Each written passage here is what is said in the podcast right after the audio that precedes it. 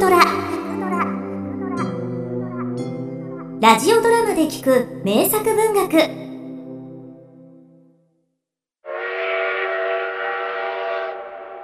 思いがけずささやかな遺産を得た僕は学校を辞めて自由を謳歌していたがその金もとうとう底をついてしまった。僕はわずかな現金とみすぼらしい旅行カバンを持ってロンドン行きの汽車に乗った。カバンには僕の10ヶ月の成果山の忍者というタイトルの詩集の原稿が入っている。僕の未来はこの原稿にかかっていた。詩人の旅行カバン。ジョージ・ギッシング。ロンドンに到着した僕が泊まる場所を探しているととある下宿から電報の配達人が出てくるのを見かけた。電報が届くくらいだ。それなりの場所に違いない。はい。どちら様ですか？現れたのは利圧そうな顔立ちのだが愛想のまるでない若い女だった。僕は彼女が手に電報を持っていることに気がついた。すみません。部屋を見せてもらえませんか？えー、っと中にどうぞここが部屋になります。なるほど。1週間ほどこの部屋に住まわせてください。通常は1週間分の家賃を前払いしてもらうのですが。僕は言われるまま金を渡すとカバンを部屋の片隅に置いた。案内してくれた彼女は美人だったがどこか投げやりだった。僕は何とかして会話を続けようと試みたが取り留めのない質問に彼女は短く答えるだけで取りつく島もなかった。彼女は僕の想像力を強く刺激した。僕は頭の中に新しい詩が次々と湧き上がるのを感じた。ロンドンの街はロマンスに満ちていると知って僕は長い間田舎に引きこもっていたことを後悔した。また彼女の顔が見られるだろうか。外で食事をした僕は期待しながら下宿に戻った。誰だい？あもしかして大家さんですか？こんばんは。今夜からお世話になります。何のことだい？今日この下宿で部屋を借りたんです。建物を間違えたんだね。それはうちじゃないよ。いえここにいた若い女性に家賃を前払いしたんです。部屋に行けば僕のカバンがあるはずです。若い女ってもしかしてうちで部屋を借りてるあの子のことかい？ちょっと聞いてくるからここで待ってておくれ。それなら僕も一緒に行きます。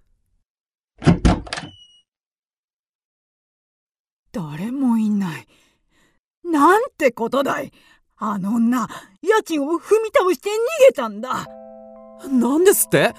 じゃあ僕のカバンは？あの女が持って行ったに違いないよそんなことより警察を呼んでおくれ。そこから先は詳しく話す必要はないだろう。警察の尋問は夜までかかりカバンを盗まれた僕は同情した女将に部屋代を負けてもらって下宿で眠りについた。その夜僕は彼女の夢を見た。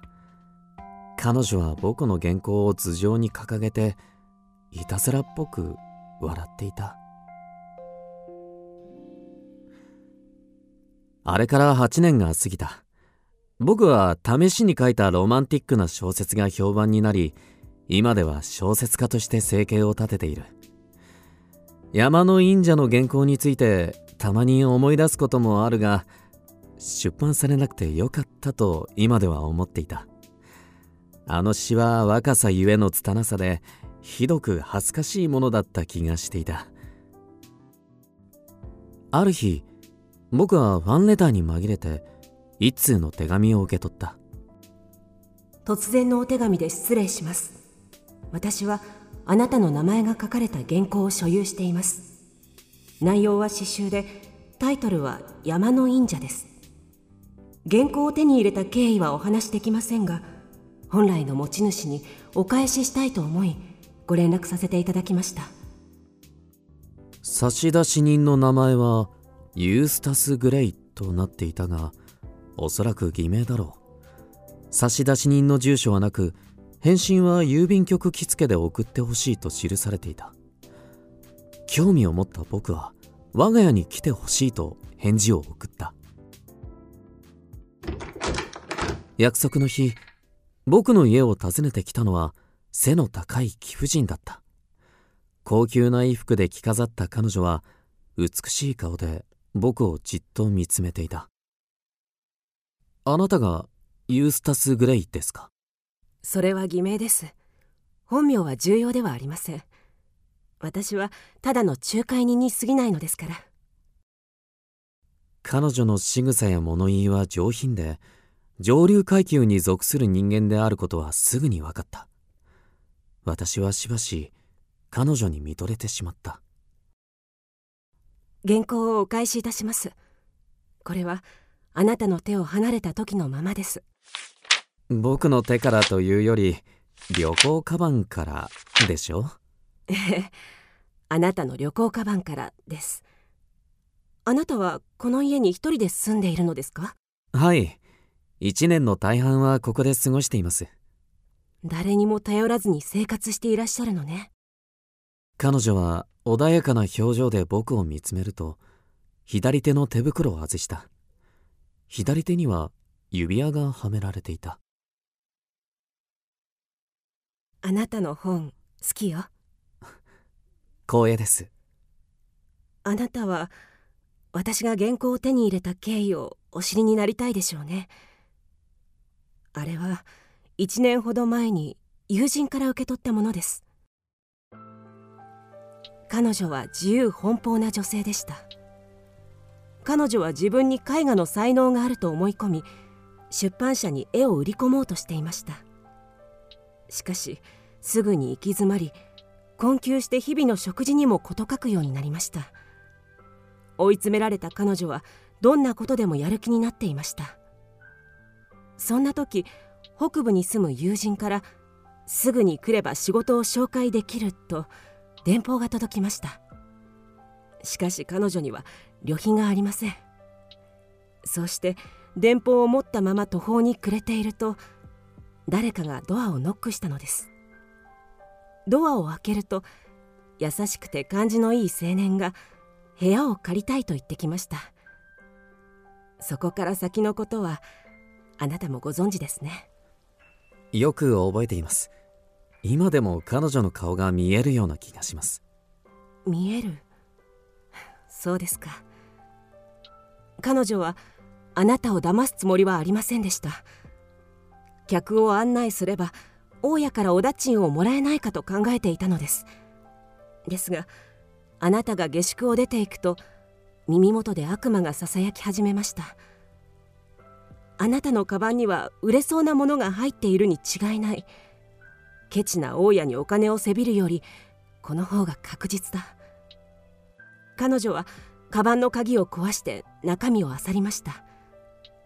ですが金目のものは見つからず壊れたカバンという罪を犯した証拠だけが残りました。もうここにはいられない。彼女はわずかな持ち物とあなたの旅行カバンを抱えて宿を去りました。それから彼女はどうしたんですか？持ち物を質に入れカバンと着ていた上着を売ってようやく旅費を工面しました。かわいそうに。それで原稿はどうなったんですか？彼女は捨てようとしましたがどうしても捨てられませんでした。その夜記者の中で彼女はいくつかの詩を読みました。そしてあああ彼女は自分の行いを恥じました。何も考えられなくなるほどひどく恥ずかしくてたまらなかったのです。彼女は仕事に就けたのですか？ええ。そして二度と自由奔放に生きることはできませんでした貧しいながらに必死に働いて資産家の男性に見初められ結婚して死にました。彼女は死ぬ間際にあなたの原稿を私に託してできれば返してほしいと望みました。そこで私がここに来たのです。長居してしまいましたね。私はもう帰ります。記者なら夜にも一本ありますからもうしばらく話しませんか？いいえ私はすぐに帰ります。本当の名前も教えてくれないのですか？ごめんなさい。さようなら詩人さん。彼女は僕に手を差し出した。僕はその手を握って彼女の顔をじっと見つめた。あなたのお友達の顔はよく覚えています。彼女があの日僕に全てを話してくれていたらどんなに良かったことか。人生は思い通りにはいかないものです。今のフレーズあなたの本に書いてください。私はいつもあなたの本を読んでいますから。